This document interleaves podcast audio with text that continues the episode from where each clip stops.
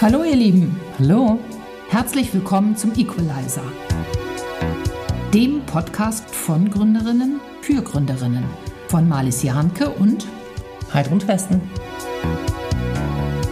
wir wollen mehr Frauen motivieren, erfolgreich zu gründen.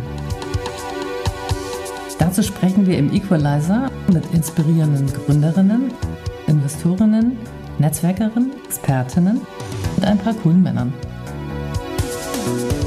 Wir wollen euch schnelle Einblicke, praktische Tipps und hoffentlich auch ordentlich Beschleunigung mitgeben. Parallel zum Podcast schreiben wir ein Buch, das hands-on noch mehr gesammelte Expertise vermittelt. Aus dem Equalizer und natürlich aus unserem persönlichen Know-how. Viel Spaß! Hier unser kleiner Werbeblock. Wir freuen uns, dass die heutige Folge von einem tollen Partner ermöglicht wird. Die Startup Unit ist Hamburgs zentrale Anlaufstelle für alle Fragen zu den Startup-Angeboten der Stadt. Hier gibt es Infos und Support zur Finanzierung und zu wichtigen Events und Netzwerken in der Hansestadt. An der Schnittstelle von Stadtmarketing und Wirtschaftsförderung stärkt die Startup Unit das Hamburger Ökosystem für Gründerinnen. Mehr Infos findet ihr unter hamburg-invest.com slash startup-unit. Wir sind sehr happy, heute einen echten zweiflügeligen Engel zu Gast zu haben. Sie bietet Startups, also Brains und Kapital. Sie studierte Mathematikerin, hat einen Master in European Business, wahnsinnig viel Erfahrung im Bereich digitale und Strategieberatung, ist außerdem noch Business Angel und baut gerade an einem eigenen VC-Fund. Wow! Herzlich willkommen, Bettine Schmitz von Auxor. Liebe Tine, wir freuen uns extrem, dass du heute hier bist. Fass doch bitte mal kurz deine Karriere für uns zusammen. Kurz in Anführungsstrichen. Genau, ganz kurz. ja, also ähm, meine Karriere fing an mit einem Mathestudium, ähm, nachdem ja die, äh, die, der Berufsberater dort in London, wo ich studiert habe, sagte, ja, Mathe, bleibst du in der Akademie oder bist Lehrerin? Und, äh, oder Option Pricing in der Bank. War jetzt alles nicht mein Ding. Und dann habe ich das gemacht, was alle gemacht haben die nicht wussten, was sie machen sollen in 2000. Ich bin in Unternehmensberatung gegangen nach einem kurzen Businessstudium noch zwischendurch in, äh, in Paris und London an der ESCP. Was übrigens super war, kann ich jedem empfehlen, nochmal rumzugucken, wenn man mit seinem Ursprungsstudium nicht zufrieden ist. Ich würde auch jeden ermutigen, einfach das zu studieren, was einem Spaß macht und was einem wirklich liegt, eher als das, was man mal werden will, wenn man die Freiheit hat. Und ja, dann war ich in Unternehmensberatung und hatte da erste Berührung mit Deals. Und ich war die einzige, ähm, wahrscheinlich weil ich ein bisschen nerdy bin und ähm, die wirklich gerne an Private Equity Due, Diligence, wie es heißt, also nochmal alle Fakten überprüfen, gearbeitet hat, weil man da sehr schnell sich sehr tief einarbeiten muss, sehr viel arbeiten muss. Und das wollten immer alle nicht außer mir, weil ich fand auch einfach Deals immer cool. So, hat mir immer Spaß gemacht. Und ähm, dann habe ich nach vier Jahren dort und ganz tollen Erfahrungen äh, den äh, typischen Beraterrappel gekriegt und habe gesagt, ich muss mal operativ arbeiten. Und bin in meine Heimatstadt Berlin zurückgezogen und äh, zu Axel Springer gegangen. Ähm, die haben damals gewunken mit für mich einer der coolsten Herausforderungen, die es gab, inhaltlich, und zwar die Digitalisierung der Zeitung. Ähm, es war die Zeit, da kam gerade das iPad raus und alle dachten, das ist jetzt die Rettung der Printzeitung ähm, ja, to be decided, würde ich mal sagen. Ähm, und äh, bin so bei Springer gelandet. Und dort über Umwege, über Innovations, ja, Hüpfer, wie ich manchmal es nenne, ähm, im Accelerator gelandet, Axel Springer Plug and Play. Und das war für mich der Einstieg ins Venture Capital Geschäft, auch wirklich in die richtige Frühphase. Ich hatte da vorher schon durch die diversen Initiativen ähm, bei äh, Axel Springer Berührungen, aber das erste Mal, dass es wirklich um Investitionen ging, um Venture Capital Deals eher als Private Equity Deals. Also Private Equity ist ja sehr viel später, wo man sehr viel prüfen muss. Und ähm, es geht um Umsätze und Forecasts existierende Umsätze. Wie führt man die weiter? Wie strukturiert man diese Deals? Und bei Venture Capital geht es ja um die ganz, ganz frühe Phase. Und das war praktisch mein Einstieg in das Venture Capital. Und dann nach der Geburt meiner Tochter ähm, habe ich mich gefragt, naja, das mit dem MBA, das mache ich ja wahrscheinlich jetzt nicht mehr. Ich habe ein bisschen Geld dafür zur Seite gelegt. Ähm, was mache ich denn jetzt damit und was will ich eigentlich wirklich? Und ähm, wie viele Frauen, die Kinder gekriegt haben und damals wahrscheinlich in einer beruflichen Situation war, die schön war, aber nicht perfekt, habe ich mir gedacht, wie nutze ich das? Und dann habe ich gesagt, ich nehme das und mache damit Angel Investments und ein bisschen eigenes Skin in the Game ausprobieren und hatte das Riesenprivileg dafür, das Kapital zu haben. Und dann habe ich das angefangen und dann sehr, sehr schnell ähm, meine, beiden, meine beiden Engel, ähm, äh, Gisa Mitschaika und Fabiola Hochkirchen zu treffen. Und wir haben gesagt, hey, das machen wir zusammen. Schon gleich mit dem Hintergedanken, wir wollen da eigentlich einen Fonds draus machen, aber ein Fonds ist sehr langwierig, man ist zehn Jahre committed. Wir müssen uns da richtig gut kennenlernen und haben gesagt, wir investieren jetzt zusammen, auch als persönliche DD, wieder Due Diligence. Das ist ein ganz großes Thema als Investor, die, die Due Diligence. Ähm, als persönliche DD kommen wir gut miteinander klar, machen wir jetzt mal Angel Investments zusammen, weil viel besser kennenlernen kann man sich nicht, außer wenn man gemeinsam entscheidet, wo man sein persönliches Geld reinsteckt. Genau, und so fing es an und dann ähm, ja, ging es eigentlich relativ flott, dass wir gemerkt haben, es funktioniert super, die Presse spring, sprang, äh, sprang darauf an, der Markt sprang darauf an, wir haben fantastischen Dealflow gesehen und so haben wir uns dann nach äh, knapp ja, anderthalb Jahren des gemeinsamen Investierens entschlossen, wir machen da einen ähm, kleinen Feinfonds draus. Und wann war das? Das war, als wir angefangen haben zu investieren. Vor rund äh, zwei Jahren haben wir angefangen mit den ersten Investments, ähm, also 2019, Sommer 2019. Soweit ich weiß, hast du neben diesen äh, Business Babys auch mindestens ein Kind. Eins, ja. Ähm, die Frage wird Männern ja nie gestellt äh, und deswegen nervt sie auch total. Aber trotzdem ist es ja als Frau und für unsere Hörerinnen äh, immer total spannend zu wissen, wie machen andere Frauen das. Insofern die Frage, wie organisierst du dich, dein Kind und deine verschiedenen Business-Engagements? Also erstmal, ich bin Teilzeitmutter. Es gibt noch einen Vater und wir leben nicht mehr zusammen. Das äh, hat viele Nachteile im Leben, aber es hat auch viele Vorteile im Leben. Was finde ich meine, wird nicht richtig genug darüber gesprochen, dass es gar nicht so schlimm ist, Teilzeitmutter zu sein. Man wird immer so als Single Mom abgestempelt, aber ähm, hat auch Vorteile. Ähm, dazu habe ich noch meine Eltern vor Ort, zugegebenermaßen. Und ich muss auch sagen, das Kita-System ist eine Eins. Ja? Ich bringe die um halb neun dahin ich hole die um halb fünf ab. Ich versuche es manchmal früher, dann hat sie Freundin, da geht sie mit. Also ich brauche keinen Stab an Nannies oder Babysitter. Ich habe, glaube ich, dieses Jahr insgesamt 200 Euro für Babysitter ausgegeben. Hm, war bei mir genauso. Ähm, würdest du sagen, du hast ja jetzt die Konzernerfahrung, obwohl äh, also Axel Springer Plug and Play ja auch nicht so richtig konzernig mehr war, aber ähm, Glaubst du, das würde sich mit einer Konzernkarriere genauso gut verbinden lassen oder würdest du sagen, Mädels gründet parallel zur Familienphase, weil das viel einfacher zu gestalten ist oder wie siehst du das? Also ich glaube, es kommt auf den Arbeitgeber drauf an. Ähm, bei Axel Springer Plug and Play war es völlig unproblematisch. Ich glaube, im Haupthaus, wenn du eine große Organisation hast und große Teams, ist es wahrscheinlich komplizierter, wenn mehr zu koordinieren ist. Aber das war auch einer der Grundstöcke von AUXO, dass wir gesagt haben, eigentlich ist Venture Capital Investments das flexibelste, der flexibelste Job der Welt. Weil die Gründer, die arbeiten auch abends, wenn die Kinder dann schlafen. Ich habe so eine Regel eingeführt, auch mit meinen ganzen Gründern, Freunde, um 18 Uhr gibt es keinen Update-Call. Wir können ihn gerne um 21 Uhr machen.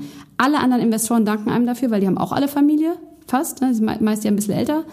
Die Gründer finden es dann nicht mehr so cool, aber es ist halt familienfreundlich. Ja, macht total Sinn. Äh, ja. Wenn die Kinder alle ungefähr im gleichen Alter sind. Also bei meinen Kindern wäre das dann wahrscheinlich ein paar Stunden später. Aber ja, genau. ähm, ich finde auch, ja, man, kann, man, man, arrangiert sich und das Ja, geht. wenn man Familie hat, ist halt, also gerade so 18 Uhr, 19 Uhr sind halt die miesesten Zeiten. Klar. Ja, absolut. So, jetzt doch nochmal zu den Männern. Ähm, ich gehe jetzt mal davon aus, dass du hauptsächlich mit Männern zu tun hast. Nee, ich habe eigentlich sehr viel mit Frauen zu tun. Es gibt aber natürlich auch Männer, Genau, aber es sind, nee, wir haben eigentlich sehr viele Frauen mittlerweile, weil wir in unserem Team sind wir Frauen, die Gründerinnen, mit denen wir zusammenarbeiten, sind meist Frauen. Ich habe auch viele Männer um mich rum, aber ähm, ja, okay. Sagen wir mal in der Axel Springer Zeit zumindest. Da waren viele Männer, ja. Also ich wollte jetzt eigentlich gerne von dir so ein paar Strategien haben oder so kluge Eigenschaften, die du den Hörerinnen empfiehlst, äh, sich zuzulegen im Umgang mit ähm, einem männlich dominierten Umfeld. Oh Gott, da bin ich, glaube ich, nicht die Beste für. Aber ich kann was erzählen, was mir in letzter Zeit aufgefallen ist. Und zwar in dem Fundraising für unseren Fonds sprechen wir vor allem mit sehr, sehr erfolgreichen Frauen, also so ähm, ja, DAX-Vorständinnen. Und was mich bei allen überrascht hat und was ich nicht gedacht hatte, ist, die sind so viel legerer, als ich es gedacht hätte. Weil ich hatte auch noch dieses Bild, ach, und die sind dann so hart, so, ne, man wird dann so super formell und so super hart vielleicht ist noch in der Generation, weil sie sind oft so über 50, das sind eigentlich die, bei denen ich mir eher dann gedacht habe, ach, da müssen sich die Jungs gedacht haben, mit der können sie auch ein Bier trinken gehen. Also ich glaube, diese Vorstellung, dass man diese perfekte Business-Barbie werden muss, die ist, glaube ich, genau falsch. Aber die ist irgendwie in unseren Köpfen drin. War nur eine Reflexion von mir in den letzten Monaten. Mhm. Okay. Ähm, wie viele Startups hast du in deiner Laufbahn gesehen, so Pi mal Auge? Tausende, wirklich. Ja. Welche sind dir in Erinnerung geblieben? Jetzt mal abgesehen von euren Investments, aber gibt es so drei, wo du sagen würdest, die sind outstanding, kommen mir als erstes in den Kopf? Ein bei uns aus dem Angel-Portfolio, die Jenny mit Gitti, der, die Nagellacke. Hm. Das ist einfach eine ganz besondere Person, ja, und die hätte alles machen können. Also das ist, Nagellack ist wahrscheinlich, wenn du ein VC-gefundetes Geschäft machen möchtest, die schlechteste Idee, ja. Verstehen die das nicht, die Jungs? Also es ist wirklich, es ist technisch kompliziert, es ist, also es ist einfach eine, es ist ein Produkt, es ist Direct Consumer, alles, was Investoren nicht mögen, aber die Jenny, die war einfach eine sehr besondere Person und da ganz, ja, einfach herausragend. Und das ist eh ehrlich gesagt der Punkt, ne? Gerade bei diesen ganz frühen Sachen. Das ist alles nur basierend auf, traue ich denen das zu. Mhm. Und was, wenn ich denen was zutrauen muss, was müssen die können? Die müssen am Anfang vor allem Menschen für sich gewinnen. Und das ist das A und O, dass im Team einer ist, den ich sage, die können jeden für alles gewinnen. Also nach deiner äh, Devise ist der Gründer oder die Gründerin entscheidend, ähm, um ein Startup zu beurteilen? Oder was sind die, was sind aus deiner Sicht, äh, was macht aus deiner Sicht ein gutes Startup aus? Also es kommt darauf an, für welchen Zweck, ne? Also wenn wir sagen über VC-Track, ne? Also man kann ja sein Startup bootstrappen mit eigenem Geld ähm, dann gibt es so ein paar Zwischengeschichten, die man machen kann. Und dann gibt es VC. Und wenn du auch VC machen willst, also Venture Capital, dann musst du eine Höchstskalier Hyperskalierbarkeit eigentlich beweisen. So. Und dafür gibt es einfach ganz klare Kriterien. Also der Markt muss es hergeben. Also das ist eigentlich das Wichtigste. Ne? Der Markt muss es hergeben. Und dann kommen die Sachen, die jeder Investor ein bisschen anders formuliert. Ja? Team, und da hat auch jeder irgendwie ein bisschen andere, äh, andere ja, äh, wichtige Punkte. Für mich ist es, dass, dass die andere Leute überzeugen, weil wenn jemand im Team fehlt, wenn du gut heiern kannst, weil du Leute gut überzeugen kannst, hast, kannst du alles kitten. Ähm, dann ähm, für mich eins, der so mein Steckenpferd-Thema ist Timing. Also für mich ah, ist das okay. Timing des Themas. Das ist immer die Frage, warum ist denn das jetzt genau richtig? Ja, und das, der erste sein ist fast nie die richtige Antwort. Ja, und ähm, genau, dann Timing dann besonderen Marktzugang hängt ganz oft mit dem Timing zusammen, ja, weil sich irgendeine Regulatorik geändert hat, weil es auf einmal eine Infrastruktur gibt, eine technische, die es vorher nicht gab, etc. Ähm, genau, also dann und der besondere Marktzugang. Das sind so die Sachen, auf, auf die ich total gucke und äh, deckt sich aber mit den meisten anderen VCs eigentlich auch. Das ist kein Geheimnis, was die suchen. Richtig. Trotzdem immer noch interessant, weil wir haben ja einen breiten Hörerkreis. Insofern ja. ähm, für die Early äh, Stage-Überlegerinnen, ob sie gründen wollen. Ist genau, und dann, aber das, also das weißt du sehr gut, gibt es die Hygienefaktoren. Ne? Und die bin ich mittlerweile, frage ich die leider gerade bei Frauen ganz früh ab. Schickt mir bitte euren Cap-Table, also wer ist bei euch schon investiert, weil leider oft kaputte Strukturen ja. da sind. Und ähm, je länger ich das alles mache, desto früher frage ich jetzt diese Hygienefragen ab. Ist auch eine Motivation für uns, weil ich habe wirklich öfter so Calls von Leuten, die dann sagen, ja, ich habe jetzt meinem ersten Business Angel 40 Prozent für 10.000 Euro gegeben. Und ich sage, sorry, kannst du leider nicht mehr reparieren, das geht nicht. Es sei ja. der gibt freiwillig wieder äh, 35 Prozent genau. davon. Und das ist tragisch, wirklich. Also ja. da werde ich richtig traurig. Ja, ich auch. Ähm, ihr habt aber ja auch was äh, sozusagen dagegen unternommen, habt 2019 auch so gegründet und Evangelistas ins Leben gerufen. Ähm, was war eure Motivation? Für die Evangelistas? Für beides. Also das hängt ja schon so ein bisschen zusammen, ne? Ja, gut, also vielleicht kurz die Evangelistas, weil das ist leicht zu erklären. Ähm, wir sind sehr tief connected hier in Berlin in dieser ganzen, ja, diese ganzen Jungs Business Angels, ja, kennen wir gut. Und ähm, wir haben gemerkt, die machen viel ihrer Deal-Flows, also ne, wo kriegst du deine Deals her? Über WhatsApp. Ja? Und uns ist aufgefallen, wir kriegen nicht so viel über WhatsApp, ja, weil wir es einfach nicht so von unseren Kumpels kriegen. Und dann haben wir eine WhatsApp-Gruppe angefangen mit jeder Female Business Angel, die wir über den Weg gelaufen sind. Und hatten uns dann noch gesagt, oh, vielleicht kommen wir mal zu 20, das wäre ja cool. Ja? Und so hat sich das entwickelt. Und dann haben wir gesagt, ach so, coole Frauen, komm, wir machen Abendessen. Und so kam irgendwie diese Evangelistas. Ähm, dann sind wir in eine Slack-Gruppe übergegangen. Also hat sich komplett aus eigenem Bedürfnis entwickelt und auch da wieder, glaube ich, einfach gutes Timing. Ja? Und wie viel seid ihr da jetzt? Ähm, ich habe ehrlich gesagt jetzt ein paar Tage nicht mehr reingeguckt. Ich denke mal so 130 jetzt. Okay. Ja, also die zwei, weil du die 20 genannt hattest, darum Nein, nein, das das jetzt ist also wirklich viel mehr geworden. Ja, ja, Okay. genau, genau. Also das sind in dem, in dem, das war so die ursprüngliche WhatsApp-Gruppe, dachten wir so 20, das wäre toll, wenn wir so viele erfinden würden. Aber es waren viel mehr, viel mehr und ähm, ist auch ein riesen Misconception, dass es nicht viele gibt. Ja? Und es wollen auch immer mehr machen. Also wir kriegen Ja. ganz viele Anfragen. Mindestens einmal die Woche telefoniere ich mit irgendeiner Frau, die Business Angel werden will. Ähm, genau, so und auch so war wirklich diese Motivation, wir wollten alle ähm, äh, ähm, Business Angel Investments machen. Die Fabiola hat in der Tat schon 15 gemacht. Ähm, und ich hatte nur eins alleine gemacht und die Gesa wollte gerade ja, weitermachen, weil sie hat es immer mit ihrem Mann gemacht, der durfte dann nicht mehr, weil der VC-Partner wurde. Und dann, ähm, und dann haben wir gesagt, hey, zusammen hat man mehr Augen, sieht man besser, sieht man mehr, bessere Entscheidungen. Plus, wir haben gesehen, es gibt nichts im Markt, das eine Gruppe von Frauen ist, die investieren. Plus, wir wollten es auch professionell machen, haben gesehen, das ist eine coole Kombi, weil wir ähm, uns auch über die Live, über praktisch den Lifecycle eines Startups total gut addieren. Also ich bin so ganz früh. Die Gesa war im, im, äh, in, einer, in, einer, in einer Growth Company jahrelang und kennt den Markt super gut und was man da für Hacks hat und wie man da drauf sein muss. Und die Fabiola kennt halt dieses, dann dieses Exit Stage sehr gut und haben gesagt, das ist eine super Addition. Und ähm, ja, und die Sachen kamen so zusammen und wir haben gesagt, das müssen wir jetzt ausprobieren. Und hatten ähnliche Werte auch, das hat auch geholfen. Ja, unbedingt. Ja. Und in was investiert ihr? Also als Business Angels hatten wir praktisch drei Säulen, die wir abgecheckt haben. Äh, Und wir brauchten mindestens zwei. Aber wir haben die ganze Zeit gesagt, wir machen das auch, um zu sehen, was kickt uns eigentlich wirklich. Ja? Und ähm, das war einmal ähm, irgendeinen einen, einen positiven Impact. Also Impact ist so ein schwieriges Wort, ne? Irgendwie, ähm, ja, also ich hatte dann immer, war dann irgendwann angekommen bei, ich will, dass es sinnvoll ist. Ja? Ähm, äh, dass es ein, ein gesundes Cashflow-Modell hat äh, und oder ein ähm, praktisch diverses Gründerteam. Und von den drei braucht man mindestens zwei und dann fand es halt immer gut und es hat sich auch bewährt. Das war in der Tat dann so. Das hat auch gestimmt, diese Logik für uns. Und dann hat sich aber im letzten Jahr kamen so viele Statistiken raus, also letztes, vorletztes Jahr darüber, wie dieses Female, da die, dass die Performance stimmt. Das ist ja immer, wenn man investieren möchte, sehr wichtig, dass man irgendwelche Datensätze hat. Das, ne? Als wir angefangen haben, gab es die noch nicht, die Datensätze vor zwei, äh, knapp über zwei Jahren. Da sind alle, fast alle in den letzten zwei Jahren rausgekommen. Ähm, dann kamen diese ganzen Daten raus. Dann hat sich auch in der VC-Szene so wahnsinnig viel getan, dass die VCs alle von oh, so ein Feministenthema zu ja, super, das ist wirklich wichtig, das ist ein Performance-Indikator. Wir müssen was ändern, wir wissen aber nicht ganz genau wie. Und da haben wir einfach gemerkt, hey, da haben wir, da ist gerade einfach genau das richtige Timing. und äh, sind deswegen dann losgezogen mit unserem Fund. Und unser Fund wird investieren in, ähm, in ja, alles. Also wir, man nennt es dann Industry Agnostic.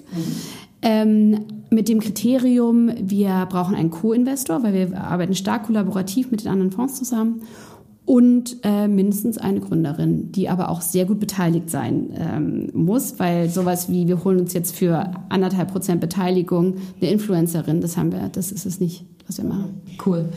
Ich habe euch tatsächlich kennengelernt, oder beziehungsweise, ja, auf dem Web Summit 2019, weil ich schon vorher Hannah Asmussen von Localize ähm, begleitet habe, als sie noch im Next Media Accelerator in Hamburg war. Nee, Next Commerce.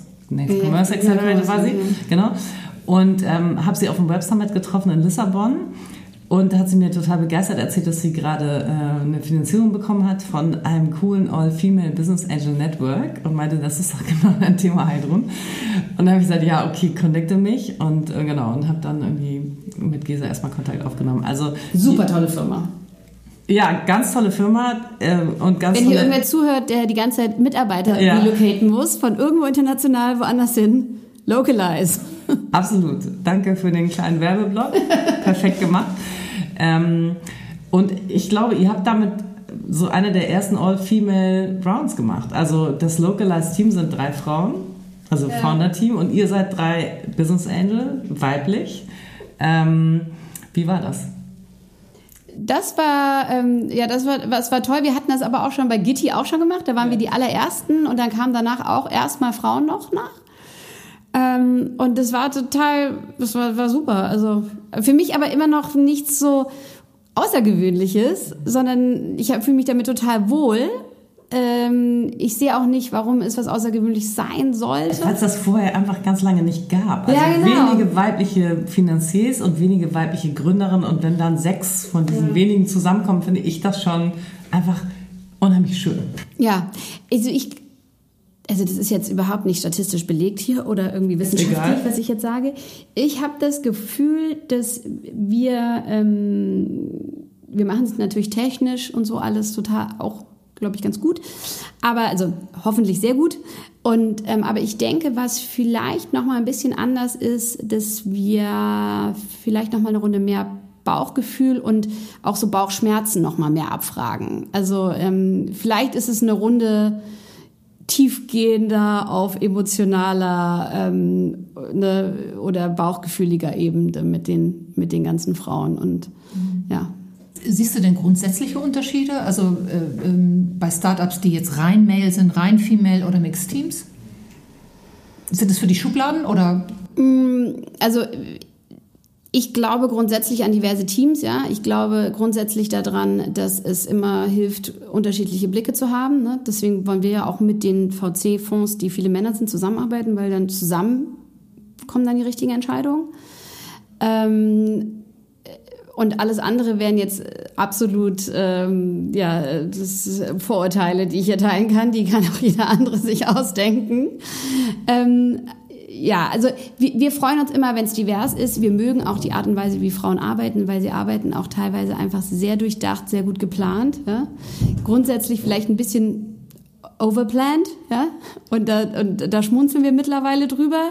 Wenn andere wahrscheinlich sagen würden, oh nee, die Kinder können das nie machen, die sind zu corporate. Das ist so, denken wir so, ja, ja, das treiben wir denen schon noch aus, ja. Aber ähm, ja, sorry, das war eine sehr lange Aus Antwort auf. Ja, letztendlich hast du so ein bisschen ja schon den Bias ange oder die Vorurteile, was auch immer, Ja, ja, äh, genau. ange, äh, angedeutet. Und ähm, ich frage mich natürlich ähm, schon, also habt ihr nicht auch einen Bias, also als Frauen? Also, ja, genau, aber das ist ja einer der Gründe, warum wir Co-Investments machen wollen. ja, genau. Ähm, das ist ja einer der Gründe, warum wir das so aufgesetzt hat, dass wir ein rein weibliches Team sind. Die, äh, aber wir wollen co-investieren und wir co-investieren auch sehr gerne mit Männern, ähm, weil wir das auch, schä- also wir schätzen die ja.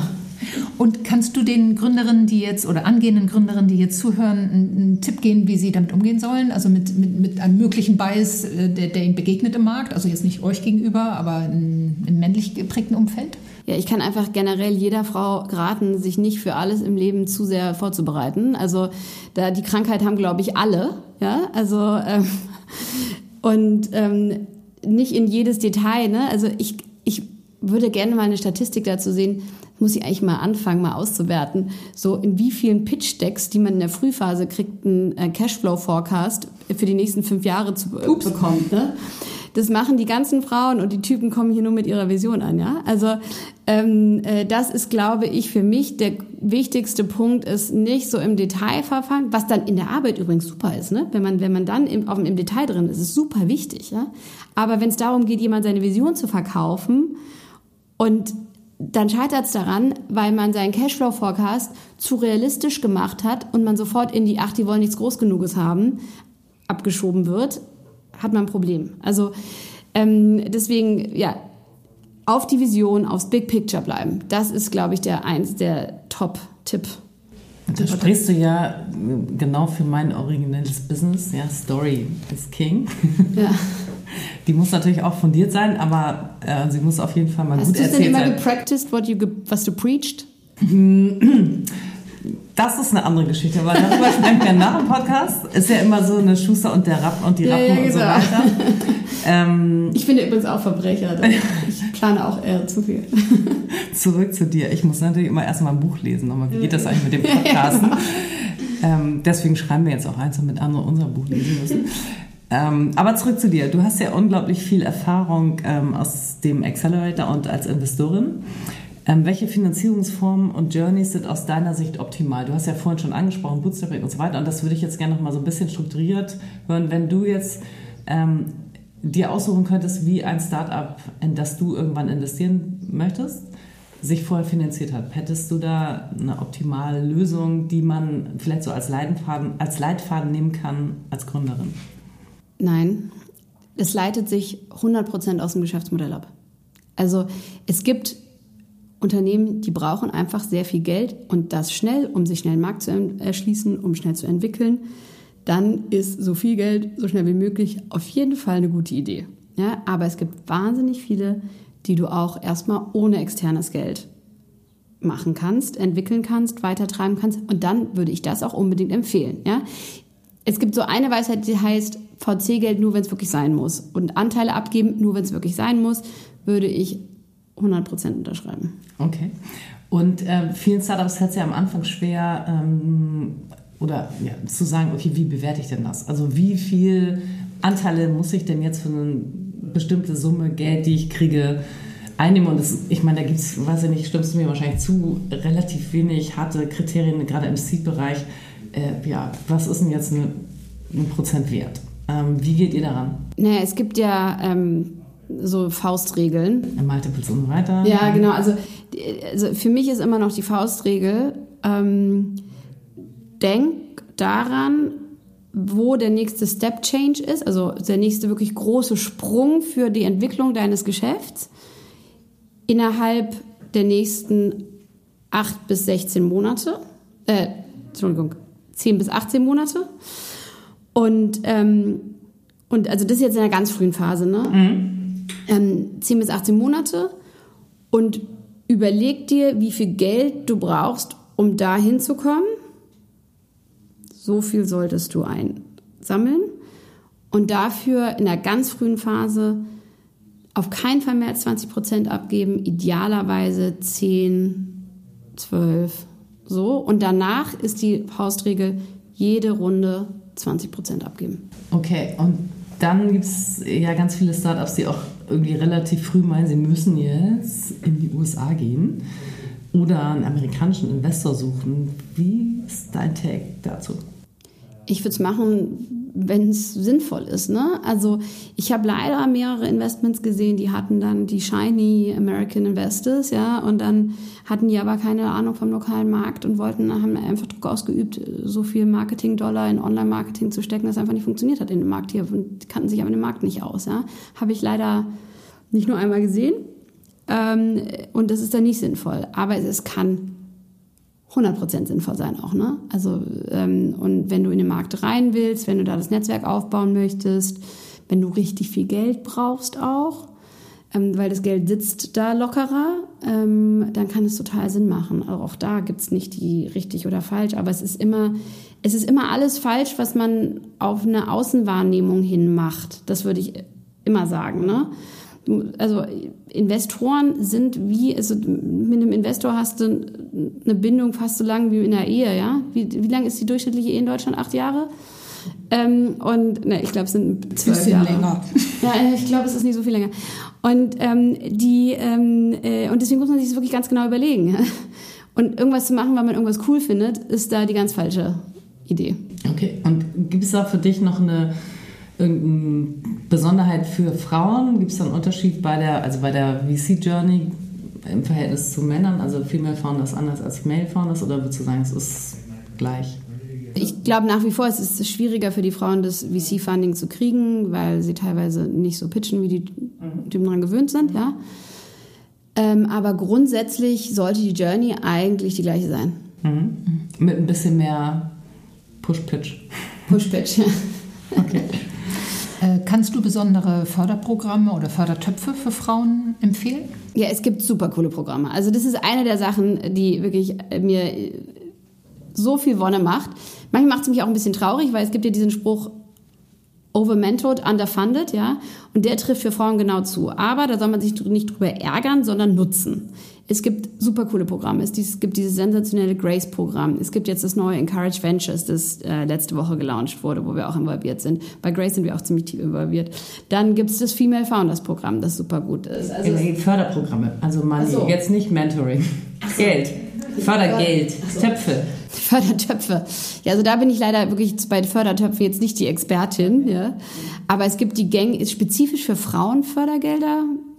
Gibt es bestimmt, ich deswegen frage dich, weil so, ich nee. diese Intelligence gerade noch finden will. Äh, weiß ich ehrlich gesagt nicht. Also, ähm, Egal. Ja, also es gibt spezifische Acceleratoren, aber. Ja. Genau. Also es gibt, genau. Also Förderprogramme erster Step, nächster Step. Äh, wo finden Frauen weibliche Angels oder wie sie es? Das ist wahrscheinlich eher dein Bereich. Ja, das ist mein Bereich, ja, genau. Ähm, also grundsätzlich vielleicht erstmal ein Satz zu Angels. Ja? Also Angels kriegt man vor allem durch Netzwerk. So, da denkt dann jetzt ganz schnell, oh nein, aber ich habe kein Netzwerk. Uh, es ist total leicht, in dieses Netzwerk reinzukommen, solange man das, was man macht, davon überzeugt ist und es gut pitchen kann und vor allem nicht secretive ist. Das ist auch noch so eine Frauenkrankheit. Immer jedem die NDA vorlegen. Ne? Mhm. Don't do it. Ja? Einfach was formulieren, womit man sich wohlfühlt und rausknallen an jeden, nicht verstecken, weil Idee klauen, wissen wir, glaube ich, seit Rocket, äh, kann passieren, ja, aber es geht um die Umsetzung und das musst du dann beweisen, ja. Also ähm, einfach raus mit der Idee, in die Netzwerke kippen. Es gibt Angel Pitching Events noch und nöcher. Es gibt die Evangelistas, da kann man Pitches hinschicken. Ja. Wir haben da eine Webseite, eine Webseite, da ist die E-Mail-Adresse, dann geht es an einen Verteiler von 120 Frauen. Ähm, es gibt diese Encouraged Ventures, was wirklich auch zu empfehlen ist. Es gibt ähm, Prime Crowd, die machen auch gute Arbeit. Es gibt ähm, so viele, so viele Netzwerke, in die man rein kann, mit, um Angel zu kriegen. Also und was sind die ähm, richtigen Schritte für eine perfekte VC-Akquise? Also für mich ist der erste Schritt für eine perfekte äh, VC-Akquise der perfekte Angel-Kreis. Ja? Mhm. Und da sage ich den Gründerinnen immer, setzt euch hin, ja, macht mal alle Scheuklappen weg und schreibt auf zwei Sachen. Wer wären von Menschen her, die ihr richtig toll findet, eure Traum-Angel? Und auf der anderen Seite, was sind die Skills, die ihr in der Firma braucht, um da richtig voranzukommen? In der Innenwahrnehmung, aber auch in der Außenwahrnehmung. Und ähm, dann schreibt ihr an die, von denen ihr träumt, ohne Angst zu haben. Guckt, ob ihr irgendwo ein Intro kriegen könnt arbeitet daran, kann eine Weile dauern, aber meistens kriegt man doch irgendwie was unter. Und bei diesen skillsbasierten Leuten einfach recherchieren, wer sind die allerbesten dafür und auch da wieder richtig hoch zielen. Schlimmer als eine Abfuhr wird's nicht. Und sich da den perfekten Kreis auch zusammenstellen. Und damit fängt es für mich an, also weil die Angel haben eine riesen Strahlkraft. Die guten Angels sind connected mit den VCs. Nichts ist besser als eine Recommendation bei einem, bei einem VC von einem richtig guten Angel. Und würdest du sagen, äh, gibt es typische Fehler, die Startups generell häufig bei der VC-Akquise und dem Pitch machen? Also allgemein und speziell Frauen? Ja, tonnenweise. zu lange warten. Ähm, Was heißt zu lange warten? Zu lange warten, ja, ach, wir sind noch nicht bereit. Die meisten VCs gucken sich gerne, die kennen die Firmen gerne schon sehr lange. Ja? Und, ähm, und sich ruhig so ein, zwei ausgucken, die man richtig toll findet und auch sagen, hey, das ist wahrscheinlich noch ein bisschen früh, aber ich glaube, perspektivisch könnte es für euch interessant werden. Ähm, äh, da werden die meisten sich zumindest mal angucken, dann ist man da in der Datenbasis und wenn man die das nächste Mal ein Jahr später anschreibt, gucken sie nochmal zurück oder haben einen schon mal dann irgendwo getroffen und so die Beziehung langsam aufbauen. Es ist nie zu früh. Ja? Ähm, Vielleicht für das Investment zu früh, aber nicht für den Kontakt zu früh. Dann, ähm, also das ist wahrscheinlich wirklich der Top-Tipp, dann komplette Offenheit. Ähm, Vertrauensverlust im Prozess ist das größte Gift. Ähm, auch wenn irgendwas nicht perfekt ist, kann man das ansprechen. Das ist auch wieder ehrlich gesagt so eine Frauenkrankheit. Ne? Es, es, muss alles perfekt sein und wenn nicht, äh, ne? kein Start-up zu keinem Zeitpunkt ist perfekt. Ja? Und man kann die Themen ansprechen und sagen, hier ist was nicht perfekt, aber wir haben die Lösung. Und dann weiter. Also nicht die Angst vor den kleinen Schwächen haben und da was vertuschen, weil das ist äh, Vertrauensverlust und beziehungsweise Schwächen zeigen ist auch dann doch immer noch mal eine Stärke. Ja, super wertvoll, was du ähm, da empfiehlst, glaube ich, nochmal zum Pitch selber. Hast du da spezielle Tipps? Speziell natürlich für Gründerinnen. Ich glaube, was am meisten falsch gemacht wird, ist Thema Marktgröße. Ähm, die Marktgröße muss man richtig gut beantworten können und sie muss groß sein, ja. Und ähm, genau, und das sehr präzise, nicht, ah, das ist übrigens auch noch ein guter Tipp. Viele sagen dann, naja, aber ich weiß es ja nicht genau. Also ja, es weiß keiner genau Marktgrößen. Marktgrößen ist immer, in der Beratung immer das trianguliert. Ja? Das heißt, man rät auf, äh, ist ein Ratespiel, wenn man es dreimal ungefähr gleich geraten hat über unterschiedliche Ansätze, dann ist es schon ganz gut. Ja? Ähm, also eine perfekte Marktgröße findet keiner. Ja? Deswegen eine Marktgröße ausrechnen, die man gut verargumentieren kann Und die groß genug ist, damit es für den Investor relevant ist. Das heißt, wenn man so in Richtung VC zielt, dann ist es so 5 Milliarden Euro plus. Ja, also viele Milliarden. Genau. Weil der VC möchte ja eine Milliardenfirma. Also der VC, VCs grundsätzlich suchen nach Firmen, die über eine Milliarde wert sein können. In, Unicorns. Ja, ist, ist, ist so, ne? Also man kann auch Spaß haben mit kleineren Exits, aber es ist, alle suchen nach einem Unicorn. Klar. Es tut sich ja erfreulicherweise gerade so wirklich einiges im, in, diesem, äh, weiblich, in der weiblichen Investorenszene. Du hast es auch schon angesprochen, also Auxor, Encourage Ventures, Alma, nicht nur in Deutschland, sondern auch ja. international, Gaia, zwei französische ja, so. äh, Gründerinnen, die jetzt auch gerade in Berlin lustigerweise dann mit einem Mann zusammen ähm, das deutsche Business aufbauen. Ähm, was rätst du Gründerinnen? Sollen die ähm, für ihre ersten VC-Kontakte oder Investorenkontakte oder Investorenkontakte erstmal an weibliche, also an weiblich orientierte Investoren rangehen oder lieber erstmal breit? Äh, was also ich würde sagen, man nimmt, was man kriegen kann, ja. Also an Kontakten. Und mhm. ähm, da ist es dann egal, ob, ob weiblich oder männlich. Wir sprechen auch mit so vielen Männern, die mittlerweile das Thema komplett verstehen und komplett fördern, ja. Also ich wäre da jetzt nicht, nee, du bist ein Mann, mit dir, die rede ich nicht. Ähm, aber ähm, es gibt schon, glaube ich, eine große Bereitschaft von Frauen, anderen Frauen zu helfen. Deswegen hat man da vielleicht eine bessere Chance. Ich würde aber absolut auch die Männer ansprechen immer. Ähm, und einfach, wo du den besten Schuh in hast und einfach ganz frech nach Intros fragen. Also wirklich, äh, wenn es ums Netzwerken geht, gewinnt der Freche. Da sprichst du eigentlich schon eine erste Eigenschaft an, frech sein. Äh, ich möchte mal gerne so ein bisschen von dir hören, welche Haltung oder welche Eigenschaften sollen Gründerinnen sonst noch haben, außer frech sein? Also Gründerin, ja, ist ja immer ein bisschen schwierig, weil es gibt ja unterschiedliche Formen von Gründern. Ne? Es gibt den CTO, es gibt den CEO, es gibt den COO, ja, und da erwartet man unterschiedliche Fähigkeiten, ja. Und es geht letztendlich immer nur ums Team, dass im Team alles, was man braucht, vorhanden ist, ja. Wenn ich einen super, wie ich immer einen Menschenfangenden eine Person habe, muss der, kann der CTO auch den ganzen Tag allein im Kämmerchen sitzen, solange die beiden miteinander klarkommen. Ähm, deswegen das so total generalisieren äh, ne, möchte ich nicht.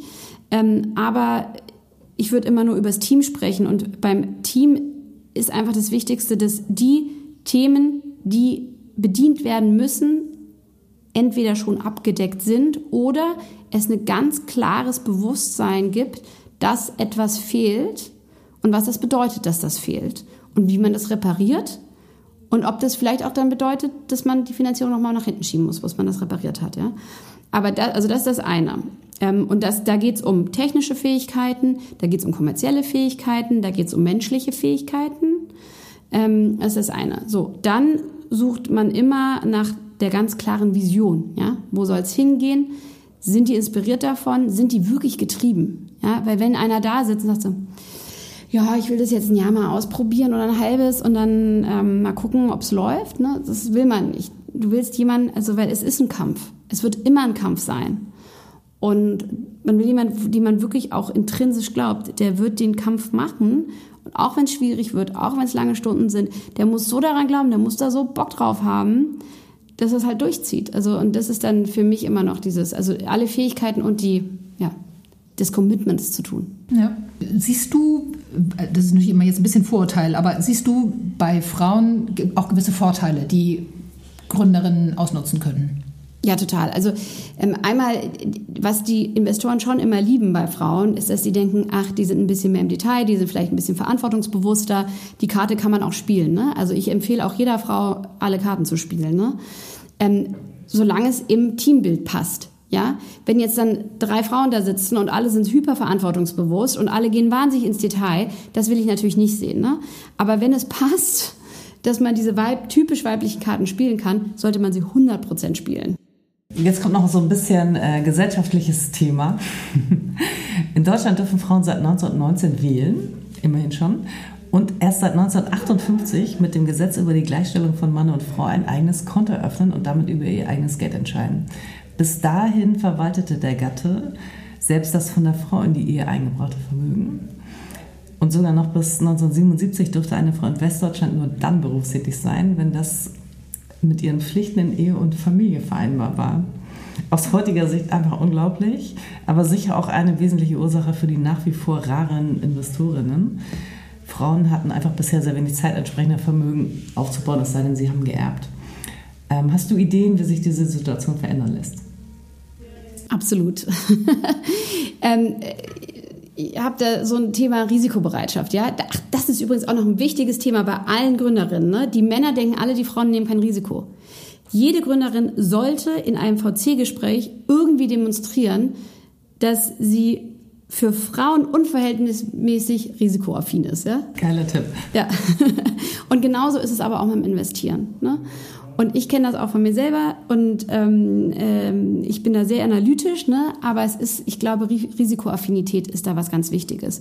Und deswegen macht es mich so wahnsinnig glücklich, wenn Frauen anfangen, Angel Investments zu machen. Ich möchte nicht, dass jemand unvernünftig mit Geld, was sie eigentlich erstmal in sicherere Töpfe stecken sollten, Angel Investments machen. Aber wer anfängt, relativ großflächig zu investieren sollte, finde ich auch ein bisschen Hochrisiko machen, weil da kann man einfach auch sehr gewinnen. Ja?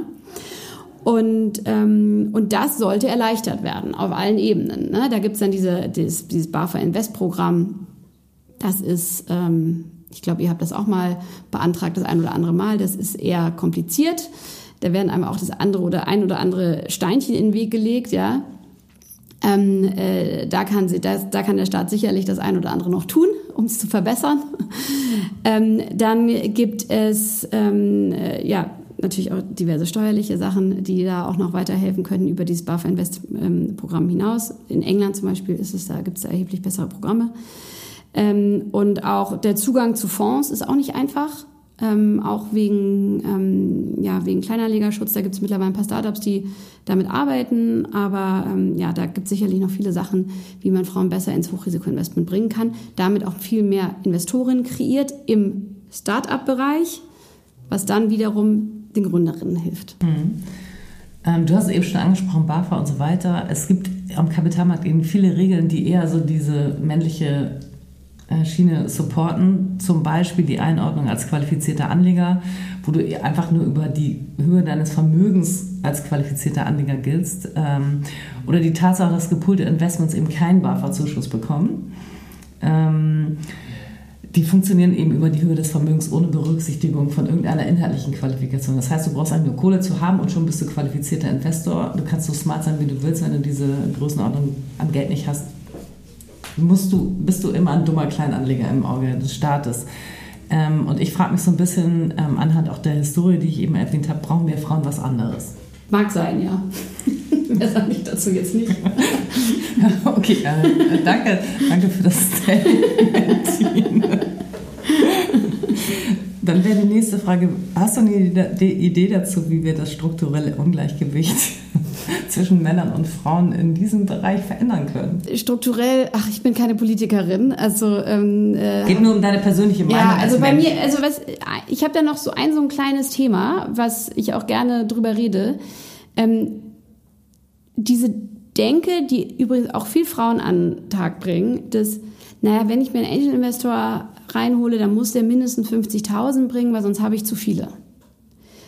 Würde ich immer challengen und sagen, hey, wenn du jemanden hast, der einfach nicht so viel Kohle hat, aber ein krasses Wissen, nimm die meinetwegen auch mit 5.000 rein. Kannst du jetzt nicht 100 Mal machen, aber ein, zwei hilfst du denen den Einstieg ins Angel sein, total cool.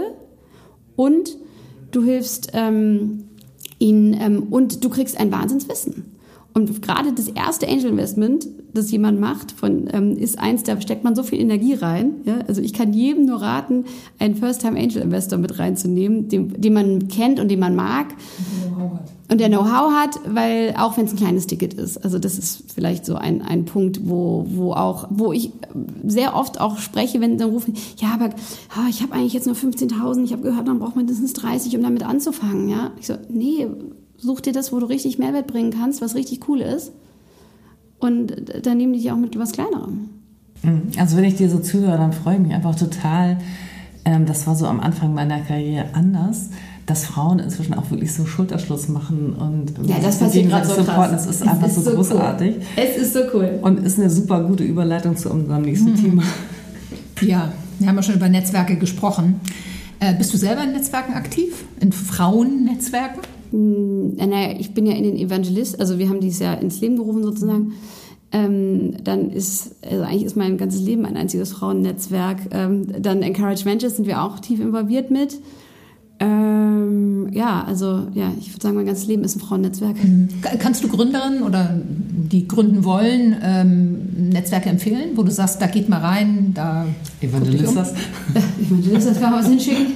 Ähm, also wenn sie, wenn sie jetzt gründen oder wenn sie Angel sein wollen? Wenn sie gründen. Wenn sie gründen, ähm, ja, muss man finden, was gerade lokal passt, ne, was von der, von der Phase passt, was inhaltlich passt. Aber ich würde es auf jeden Fall empfehlen. Auf jeden Fall, weil es gibt Themen, die Frauen gemeinschaftlich haben. Es gibt eine andere Ehrlichkeit, ne? Also gibt es auch unter Leuten, die sich als Nerd identifizieren oder als sexuell, I don't know, ja? Also wenn man sich irgendwo einen gemeinsamen Nenner finden kann, ist es immer sinnvoll, sich da ja, Mitstreiter zu suchen. Wir hören dann natürlich immer das Argument, es kostet ja so viel Zeit. Ähm, kannst du uns einen Daumenwert geben? Wie viel Zeit äh, ist sinnvoll für Netzwerken? Nee, aber man muss da ein Auge drauf haben.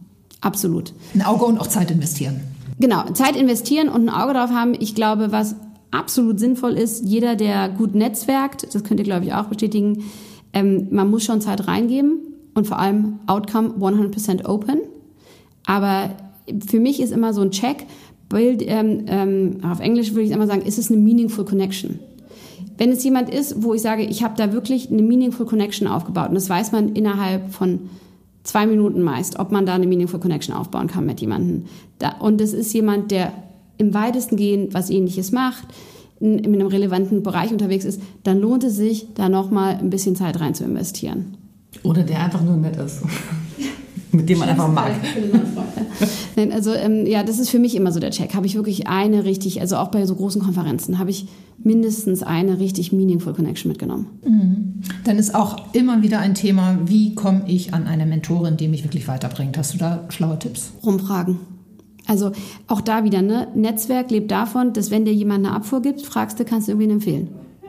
Ja, und ähm, das ist, man muss einfach rumfragen, offen sein, weitermachen und dann findet man jemanden, mit dem man, und da sind wir wieder bei der Meaningful Connection, wo es einfach, ne, da macht's Klick und dann funktioniert's. Und ich finde, da hat sich auch wirklich was verändert. Also, dass äh, Frauen, die sagen, nein, kann ich jetzt gerade nicht machen, aber oft jetzt das Mindset haben zu sagen, aber pass mal auf, ich kann dir jemanden empfehlen. Also, dass, dass eben das Nein nicht ein hartes Nein und ein Aus ist, sondern oft eben doch noch die Chance, dahinter steckt, dann eben weitergereicht zu werden. Ja, und es wollen so viele gerade. Es wollen so, so viele. Das ist, es ist wirklich eigentlich eine tolle Zeit. Also es ist eh gerade eine tolle Zeit, Gründer zu sein, weil viel mehr Geld im Markt ist. Und es ist eine richtig tolle Zeit, eine weibliche Gründerin zu sein, weil sich da gerade viel tut. Viele wollen einem helfen. Also einfach don't be shy. Wir haben es jetzt im Laufe des äh, Interviews schon ein paar Mal ein bisschen angesprochen, mitgeschwungen. Ähm, was empfiehlst du Frauen, die Business Angel werden wollen?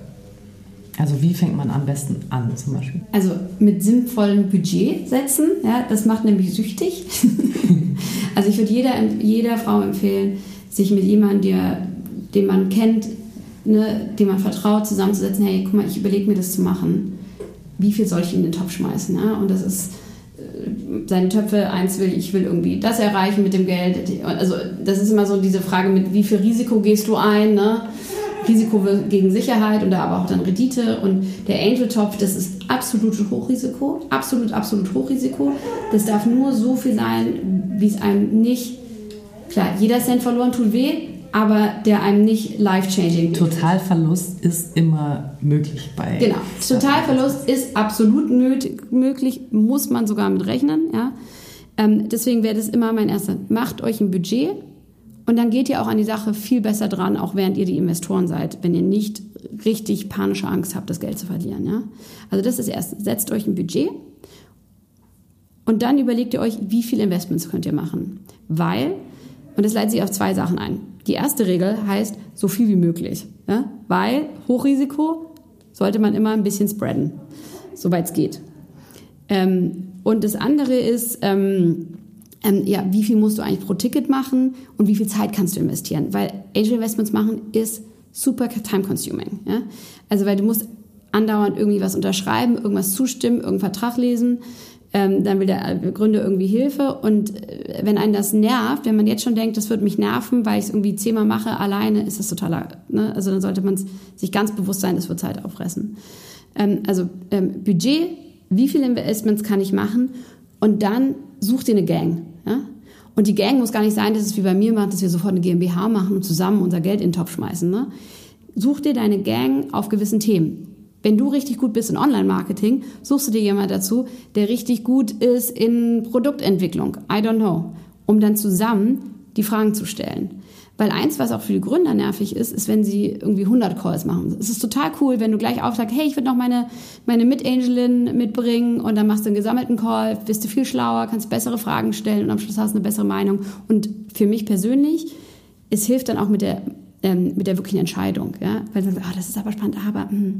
wenn man sagt, nee, komm, das ist jetzt richtig cool, das machen wir jetzt so. Das, da hilft es auch nochmal. Also eine Gang ist so mein dritter Würdest, hättest du jetzt irgendeine Stelle, wo man sagen kann, weil Information ist in dem Markt ja schwierig. Also wenn du drin bist, weißt du, wo du sie herkriegst. Wenn du noch nicht drin bist, weißt du nicht, wo du sie herbekommst. Hättest du noch Tipps, ähm, wo kann ich mich als äh, New, Newbie Business Angelin äh, informieren? Wo kriege ich Infos? Zu welchem Thema? Also, Insgesamt zu dem ganzen also, Thema. Also, also äh, ich finde das Wichtigste zum Thema ähm, Newbie, was man eigentlich, ey, Business Angel, was man wissen lernen sollte, sind sowas sind echt so die rechtlichen Themen. Ne? Also weil es gibt total viel, was man da falsch machen kann, was man richtig machen kann. Da gibt es eigentlich mittlerweile auch total gute Ressourcen und auch viele Kanzleien, die dann so Programme machen oder so Seminare. Ähm, man kann sich auch super einlesen. Also für mich ist immer so ein, der dümmste Top-Tipp ist einmal sich komplett durch dem vom German Standard Setting Institute durch, weil die haben halt so Standardverträge aufgesetzt, die wahnsinnig lang sind. Aber das Gute ist, wenn man die einmal komplett durchgearbeitet hat, weiß man genau, was die Themen sind. Man muss nicht immer diese Riesenverträge nehmen, aber dann hat man sich das einmal erarbeitet. Google weiß auch sehr viel, muss man da sagen, ja. Ähm, man muss eigentlich bei diesem ganzen Investmentzeug sind es oft so Themen, ähm, also gerade beim Technischen, wenn man einmal das Wort gehört hat, kann man sich super leicht erlesen. Man muss nur die Wörter einmal gehört haben, um zu wissen, was man sich erlesen muss. Und da wäre das so rechtlich so ein, ein sehr guter Tipp. Ähm, ganz, und dann gibt es mittlerweile auch wahnsinnig viele Podcasts auch zu dem Thema. Mhm. Zu dem Thema. Ähm, und auch so, ja, viele von diesen Organisationen machen auch echt gute Knowledge-Sharing-Sessions und sonst einfach jemand fragen, der schon mal gemacht hat. Fast alle Business Angels, die es machen, machen aus einer Passion, machen es aus einer Passion heraus. Gerade Frau, weibliche Business Angel teilen total gerne ihre Erfahrung. Einfach fragen, einfach frech fragen. Okay, und eins von diesen Worten, das wäre jetzt auch meine letzte Frage, also meine persönliche, ähm, Convertible Loan. Ähm, ist ja eine Sau, die gerade sehr durchs Dorf getrieben wird, ähm, die aber auch sehr kontrovers betrachtet wird. Und gerade so als neu, neu Business Angel, äh, Frage an dich, würdest du Convertible Loans empfehlen? Ich liebe Convertible Loans, aber man muss gewiss wissen, wie. Ja? Ähm, äh, ich finde Convertible Loans zum, zur Angel-Akquise sensationell, ja? weil ähm, wenn man sich seine Angels sucht, du wirst selten alle auf einmal finden. Und wie oft ich das erlebt habe, dass alle dann versuchen, nee, aber wir machen das dann zu und das ist absoluter Quatsch. Nimm sie rein, wenn sie kommen. Du kannst die Bewertung auch dann äh, nach und nach hochfahren. Finde ich genau den richtigen Ansatz. Ähm, und ich bin ein Riesenfan. Was ganz klar sein muss, wenn man Convertible Loans macht, man muss eigentlich schon mal ein Shareholders Agreement haben. Ähm, sonst weiß man eigentlich nicht, worein man investiert, weil eine Firma ohne Shareholders Agreement ist eigentlich so, wenn schon, wenn es sicher ist, wenn eigentlich ziemlich sicher ist, dass es mal Shareholder geben wird, sollte man das Shareholder Agreement schon machen, damit man weiß, wo man rein investiert.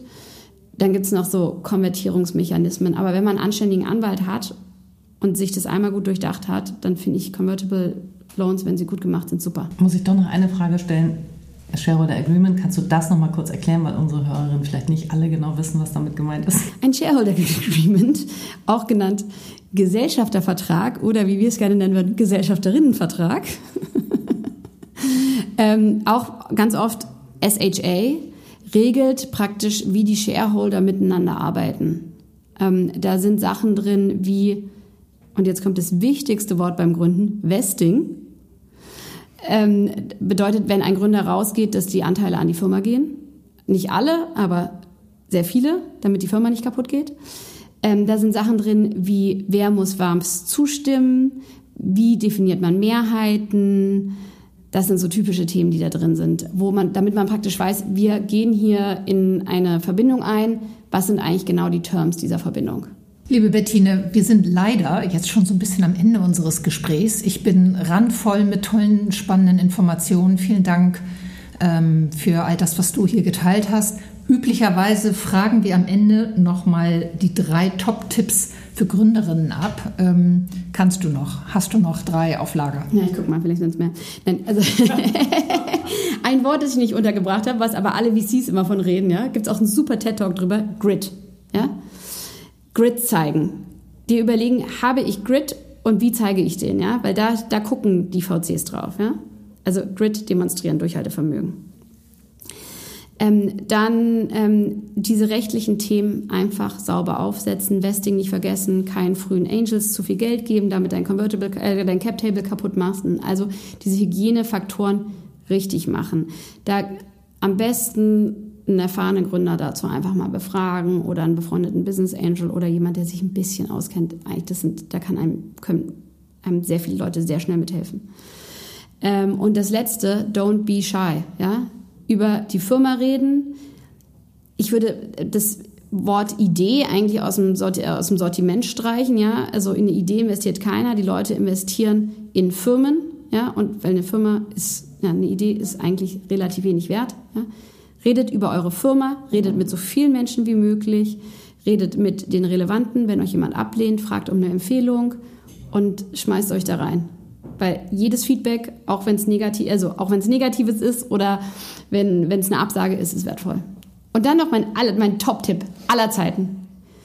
If you want advice, ask for money. If you want money, ask for advice. Vielen Dank, Bettina. Ganz toll. Also, genau. Wie zu erwarten. Wundervolles Gespräch mit dir. Danke. Können wir noch eine Fortsetzung buchen? Ja, jederzeit. In der kommenden Folge sprechen wir mit Miriam Schütt. Sie ist Co-Founderin der Online-Plattform Sofa Concerts, die sie 2014 an den Start gebracht hat. Diese Plattform vernetzt talentierte Newcomer-Musiker mit Musikfans aus 16 Ländern und gibt ihnen die Möglichkeit, selbst Konzerte zu organisieren, im eigenen Wohnzimmer oder an besonderen anderen Orten. Seid gespannt auf Miriam Schütt.